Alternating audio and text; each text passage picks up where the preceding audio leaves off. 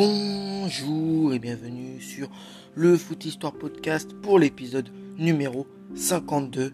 Et dans cet épisode numéro 52, nous allons parler euh, d'un joueur français qui s'appelle Georges Beretta. Donc il est né le 11 mai 1946 euh, à Saint-Étienne. Donc il a joué au poste d'ailier gauche. Il mesure 1m66 et son nom c'est Beretta. En tout cas, il a eu quand même 44 sélections pour 4 buts, dont 28 sélections, 3 buts en match amicaux, 7 sélections, 1 but en qualif de Coupe du Monde et 9 sélections en qualif euro. Sa première sélection, il date du 23 décembre 1967 contre le Luxembourg, une victoire 3-1. Et puis sa dernière sélection date du 25 mai 1975 contre l'Islande 1-0-0, donc match nul. Avec les espoirs, c'est quand même deux sélections. Et il faut savoir qu'il a aussi fait une grande partie de sa carrière euh, à la S Saint-Etienne. Bon, après euh, son passage à l'Olympique de Marseille aura été un peu bah, considéré comme traître. Euh, il aurait été considéré plutôt comme un traître par les supporters stéphanois. Donc attaquant puissant à la frappe lourde, Giorgio Beretta est une figure emblématique des Verts, d'autant plus emblématique qu'il sera un des précurseurs du départ pour l'OM au mercato en janvier 1975 qui déclenchera l'affaire Beretta accusé de haute trahison par les supporters stéphanois comme je vous le disais il y a un instant. Fils d'un immigré polonais venu en France euh, pour être mineur, George Beretta est né à Montreno, un quartier euh, de Saint-Étienne à partir de ses 14 ans. Il travaille dans le Forez en tant qu'armurier. Pendant ce temps-là, il n'oublie pas euh, sa première passion, le foot et les Verts. Il gravit les échelons de l'école euh, de foot stéphanoise jusqu'à atteindre la finale de la Coupe Gambardella avec les Verts lors de son service militaire. Il se lie d'amitié avec Hervé Rivelli, une rencontre essentielle puisque ce dernier le recommandera auprès du club pour le faire passer en pro. Ainsi, à l'âge de 20 ans, voilà Beretta lancé en équipe première malgré son mètre 66 euh, par Jean Snella rapidement sa place dans l'équipe et devient même absolument indispensable. Son physique de poche est assez rablé, lui permet euh, d'allier puissance et précision avec un pied gauche comme on en a rarement vu. Il va euh, profiter de l'âge d'or des Verts pour se constituer un des plus beaux palmarès euh, du foot français. Donc voilà, pour, pour certains supporters des Verts, c'est vraiment une légende et puis aussi même, il, fait partie d'un des joueurs qui a un palmarès très, très costaud en France. Hein. Donc voilà. Donc, euh, donc voilà, il va aussi être champion de France dès sa première saison. Il fait aussi le doublé. Il fait le doublé coupe euh, championnat euh, l'année suivante puis euh, est de nouveau champion 1970. À chaque fois, c'est à peu près 30 matchs et 10 buts euh, par saison. Le genre de stats impressionnant euh, de régularité. Monstre sacré au monstre sacré en club Barretta, l'est aussi en sélection qui fréquente assidûment depuis 1966. Pas de chance pour lui malheureusement. parmi ses 44 sélections disputées en bleu en 9 ans, aucun euro et surtout aucun mondial. C'est l'époque noire de l'équipe de France qui frise parfois le ridicule. Pourtant, tout va bien à saint avec qui devient capitaine et remporte son troisième doublé Coupe Championnat en 1974. En résumé, avec plus de 300 matchs au compteur et autant de, trophées nationaux, le, remuant, et les gauches euh, et la star du club, l'apothéose en novembre 1974.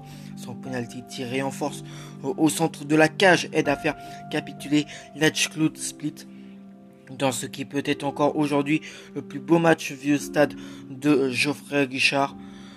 Mais en cette fin d'année, tout bascule. La Saint-Etienne est confronté à de sérieux problèmes de, de trésorerie. C'est à ce moment-là que le président de l'OM, euh, Fernand Méric, entre en contact avec son homologue de synthé Roger euh, Rocher. Donc voilà, c'est à ce moment presque précis où justement bah, les déboires vont euh, malheureusement commencer pour George Barretta puisqu'il y aura des négociations assez farfelues. Donc euh, le président de l'OM souhaite recruter George Barretta. Les deux hommes parviennent à s'entendre sans informer le joueur. Le 2 décembre, le comité euh, directeur des Verts approuve le transfert. Donc c'est là que vous commencez à comprendre que il y a des trucs chelous. Donc donc deux jours, donc voilà, deux jours plus tard après ça. Euh, désolé, hein, j'ai un petit truc, un chat, de, chat la gorge. Donc deux jours plus tard, un journaliste particulièrement bien informé appelle le futur ex-stéphanois pour lui annoncer la nouvelle. Beretta n'y croit pas et pourtant le 9 décembre, alors que les deux clubs démentent. En plus, euh, le pire c'est qu'ils démentent euh, le transfert. Marseille le contacte enfin pour lui proposer un contrat de 3 ans et demi avec un salaire, avec euh, salaire doublé à 29 ans. L'offre est superbe. Barretta, dont l'envie première est de rester, demande donc à Rocher une prolongation de son contrat avec des exigences salariales à la hauteur de ce que lui propose Marseille. Forcément, il refuse.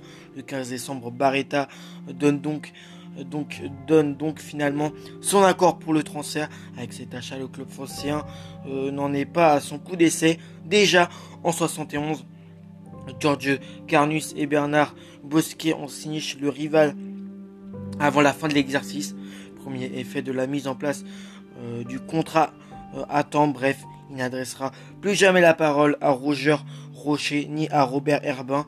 D'ailleurs, en effet, l'entraîneur du club stéphanois ne s'est nullement opposé à ce transfert, assurant euh, qu'il avait suffisamment de bons joueurs pour compenser ce départ. Quant à George Barretta, ce départ peut toujours avoir un goût amer, puisque ces années marseillaises ne sont pas couronnées de succès. Pire, l'AS forgera euh, sa légende en Coupe d'Europe. Sans lui, euh, sans lui, les poteaux carrés, il ne les connaîtra jamais. Pour autant, le sang vert coulera toujours dans ses veines. Donc, après niveau palmarès, bah, champion de France en 67, 68, 69, 70, 74 et 75.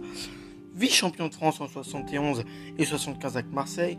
Vainqueur de la Coupe de France en 68, 70 et 74 avec Saint-Etienne. Puis 76 euh, avec Marseille. Vainqueur du Challenge euh, des champions en 67, 68 et 69 avec Saint-Etienne. Finaliste du Challenge des champions en 1970 avec Saint-Etienne et ensuite finaliste de la Coupe Cambardella en 1964 avec Saint-Etienne. Après, niveau d'extinction personnelle, bah, il n'y a eu qu'une extinction personnelle, c'est élu joueur français de l'année en 1973 et 1974, donc c'est pas non plus top. Donc voilà, c'est vraiment un. Pour les supporters stéphanois, c'est un joueur qui a été considéré aussi comme une légende de, ce club. Hein avec son talent, il s'est forgé une, arme, tu vois. Mais il a été l'inverse et euh, a été considéré comme le est considéré comme euh, comme un traître par les, supporters euh, stéphanois pour pour les liés qui a eu quand même en tout 40 4 sélections, 4 buts même si malheureusement à cette période-là, l'équipe de France était dans, une état, dans un état un peu, un peu horrible, si je puisse dire. Hein. C'était pas vraiment euh, joyeux. Il a quand même euh, honoré 44 fois pour 4 buts euh, l'équipe de France, ce qui est plutôt pas mal. Donc après, qu'est-ce que je peux vous dire d'autre? Donc euh, à, la Saint-Etienne, en tout, il aura fait 344 matchs pour 68 buts euh, lors de son passage entre 1966 et décembre 74. Donc voilà, et c'est quand même en tout, hein, avec Saint-Etienne, 281 matchs pour 53 buts euh, dans le championnat de France, ce qui est plutôt pas mal. Et puis après, l'Olympique de Marseille, bah, c'est beaucoup moins glorieux, 97 hein. matchs pour 10 buts. C'est voilà, son passage du côté, du côté Marseille a été énormément glorieux. Puis je crois que à Marseille, à son passage, c'est un ou deux titres gagnés. Donc c'est vraiment, vraiment, vraiment peu. Après, euh, il a aussi fait 41 euh, matchs, 12 buts en Coupe de France avec Saint-Etienne, 16 matchs, 3 buts en Coupe d'Europe euh, des clubs euh, champions avec la Saint-Etienne, 2 matchs en Coupe de l'UFA, 4 matchs en Challenge des champions. Avec Marseille, c'était 76 matchs, 5 buts en championnat de France, 16 matchs, 5 buts en Coupe de France, 2 matchs en Coupe des Coupes et 3 matchs en Coupe de l'UFA. Mais pour certains, c'est considéré, bah, il est en tout cas considéré comme un traître par de nombreux supporters stéphanois. Et aussi une partie considère au contraire comme une légende. Et puis côté marseillais, bah, c'est plutôt neutre. Hein. Ça n'a pas trop d'avis sur, sur le joueur. En tout cas, euh, j'espère que cet épisode sur, sur George Barretta, qui a en tout cas euh, eu une histoire assez spéciale, euh, vous a plu puisque bah voilà, j'étais content de, le faire. Moi, d'ici là, bah, je vais vous retrouver pour le prochain épisode. D'ici là, portez-vous bien. C'était moi pour le podcast, le Foot Histoire Podcast. Ciao